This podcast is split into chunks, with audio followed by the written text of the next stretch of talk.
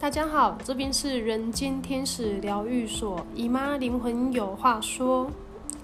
姨妈呢，后天终于要去完成内观这个挑战了。其实我本来报名八月三十一号那一个梯次去内观，但是因为临时决定要搬家，所以顺延了一个月。然后很幸运的排到九月二十八号这个梯次的候补。因为它很难报名，所以其实那时候排九月二十八号的候补，我没有把握到底能不能报名成功。所以当我收到就是相关人员寄给我的信，说我候补成功的时候，我真的超开心的。然后今天早上刚好又进入了天秤座的新月，所以呢，那时候我。延到九月二十八这个梯次报名的时候，就是刚好有选了一下是新月的时间，然后去前往参加这个内观的活动，我觉得也算是一个很好的开始。那我会知道内观这一个活动，是因为我在今年年初的时候，我听了两个部落客的分享，一个是爱播。然后一个是侃侃而谈的节目，那他们都有分享他们去参加内观的心得。看完他们的心得分享之后啊，其实我就一直很想要报名内观。然后我有上完上网先去查内观相关的一些介绍，还有它的条件是什么。我在看完他的介绍跟条件之后，其实我那时候倒抽了一口气，因为我看到内观要每天静坐十个小时。其实对我来说是一个非常大的挑战。平常我在家的时候，我冥想，我通常最多做三十分钟冥想，我的腿尤尤其是我的左腿就已经会麻到，我已经没有办法再专注在当下好好的冥想。所以那时候我看完他的呃参加的内观的内容跟一些条件之后，我就一直很犹豫，我到底要不要报名。最后让我鼓起勇气决定要报名参加内观的原因有两个，一个是在我完成天使灵气进阶课程之后，我做了一波很大的清理。那那一次做完清理之后啊，让我更想要了解生命的真相到底是什么。另一个原因是因为我很常抽到塔罗牌的影视牌卡。那这一张隐士牌卡，其实它就是在讲要向内探索自己，探索自己的内在智慧。那我知道，就是虽然说我平常有在做一些觉察，例如说，我平常都会透过觉察自己的念头、语言或者是行为，去看见我自己的内在情绪来源是是来自哪里。或者是我的信念系统是相信着什么，然后我会写在觉察日记里面，用一问一答的方式来看见自己到底信念是什么，然后去转化我的信念，并且去疗愈我自己。但是为什么我还会想要去报名内观的活动？这两个到底有什么差别？是因为我觉得。我想去报名内观活动，是因为我想要再更深度的去探索我自己的内在。我希望我自己可以用更高的视角来看待所有事情的发生，也可以更清楚的去看见事情的本质是什么。还有另外一个原因，是因为其实我的内心深处一直都有一股很想要跟世界隔绝一段时间的渴望。我平常虽然也会静心冥想。我也常常会独处画画，或者是看书，但是我有时候就是会因为心里有了一些体悟或是感悟之后，我就会急着想要记录下来，或者是要分享，然后我就会分心了。加上我脑子里总是想做很多的事情，所以我我其实没有办法长时间专注在同一件事上面。那内观呢，它是属于一个。团体的活动，所有的人都必须要遵守这个内观中心它的所有规规则，像是不能使用手机，也不能跟任何人讲话，你也不能看书，不能写日记，每天早上就四点就要起床，九点就要睡觉，任何宗教仪式的祷告或者是灵修疗法的练习，全部都要暂停。这些限制其实它的用意并不是因为要排挤或者是去贬低其他的方法，或者是羞耻的一个方式，他只是希望去参加内观的学员可以用最纯正的方式来学习内观的技巧。那这些规则呢，我觉得它可以让我很安静，就是可以更安静的跟我自己在一起，然后我可以更如实的去观察我自己。当下所有全部的身体感受，所以我才会决定，就是我还是要去报名内观。那在内观的前三天，是借着观察呼吸来提升自己的专注力。哦，这个我真的太需要了，因为我超级需要提升我的专注力。我是一个专注力很严重、非常会被分心的一个人，这个也让我苦恼非常久。那等到呢，就是前三天练习观察呼吸之后，等到我们的觉知就是渐渐变得比较敏锐之后，在第四天，他就会开始接着去观察身跟心不断在变化的一个感受。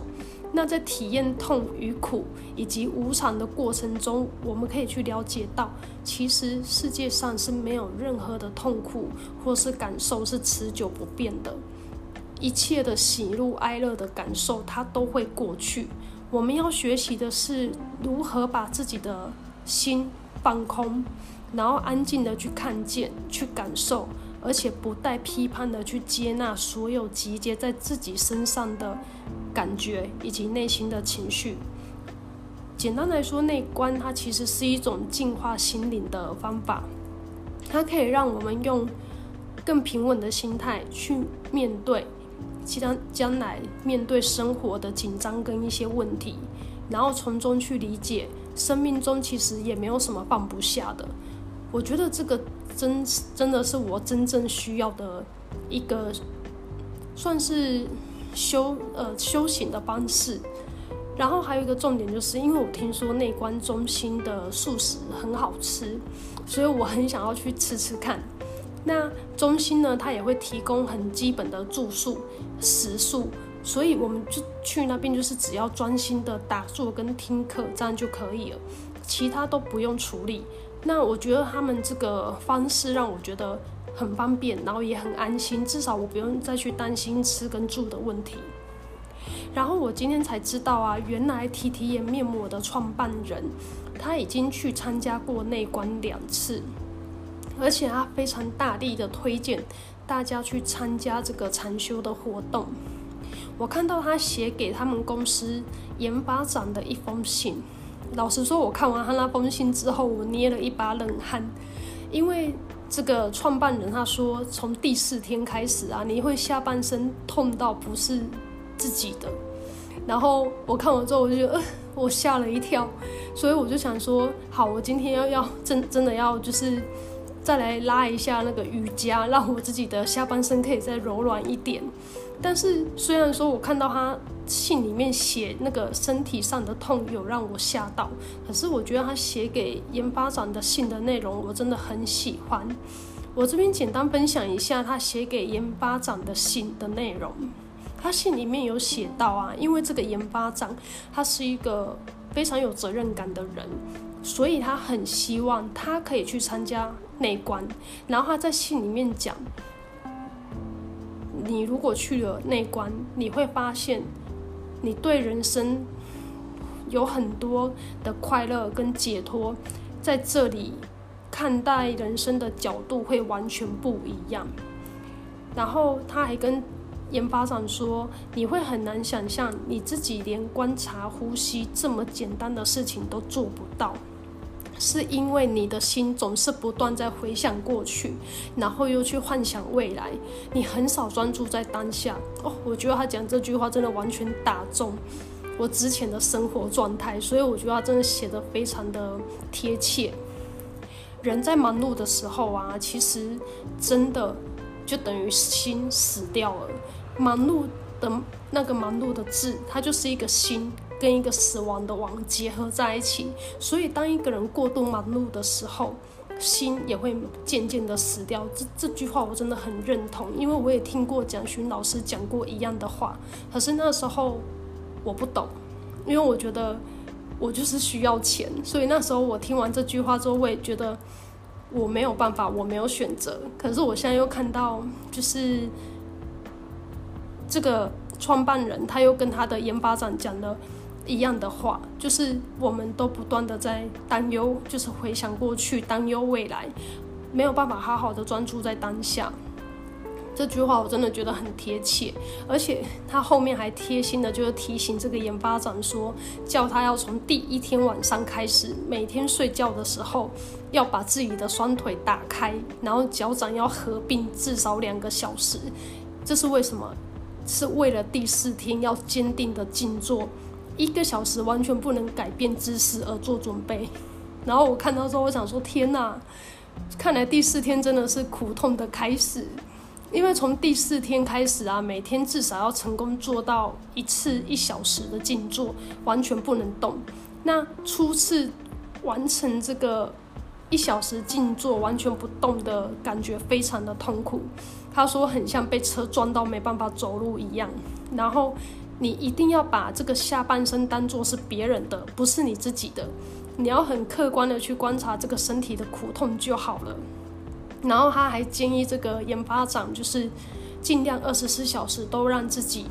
赤脚走在园区里面，让大自然的土地吸收一些我们身体里面不好的气息跟杂念，同时还可以去刺激脚底神经，提升脚底的觉知力。然后他还提到，在修行的过程中啊，每天只睡两个小时是很正常的。这个我倒是之前听分享的时候有听他们讲过，会睡不好，而且会很多梦，因为白天在练习觉知，晚上只要有一点风吹草动就会影响到睡眠。但是他有特别提醒你，千万不要因为睡不着，然后产生了嗔恨心，你要去接受这个实相，然后去接纳，躺在床上以大休息的姿势。用老师教的观息法去观察你自己的念头，等于就是跟你自己独处，算是在跟自己对话的感觉。然后你会去发现，其实你这样子静下心来观察自己，你会发现，其实你就算只睡两个小时，你的精神还是会很好。然后我看完他信里，就是写给研发长这一封信提到的身体上的疼痛感，虽然说让我。有吓一跳，没错，但是我内心那股很想去探索的意志还是很强，所以呢，我还是决定要去尝试参加内观之后的收获，让我很期待。那么就等我内观回来之后呢，再跟大家分享我去内观的心得啦。那如果对内观有兴趣的朋友，我会把内观中心的资讯，就是那个网址呢，贴在资讯栏那边。那么有兴趣的朋友就。自己去看一下。那么今天就聊到这边喽，拜拜。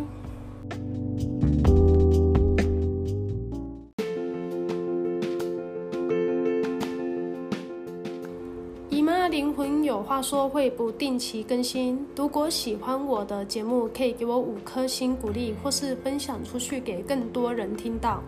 也可以追踪我的 IG 或是写信跟我空中对话。我的 IG 账号是 echo 利九九九九，E C H O 下底线 L E E 下底线九九九九。信箱的部分我会放在资讯栏那边。那么今天就谢谢大家收听到现在，我们下次见喽，拜拜。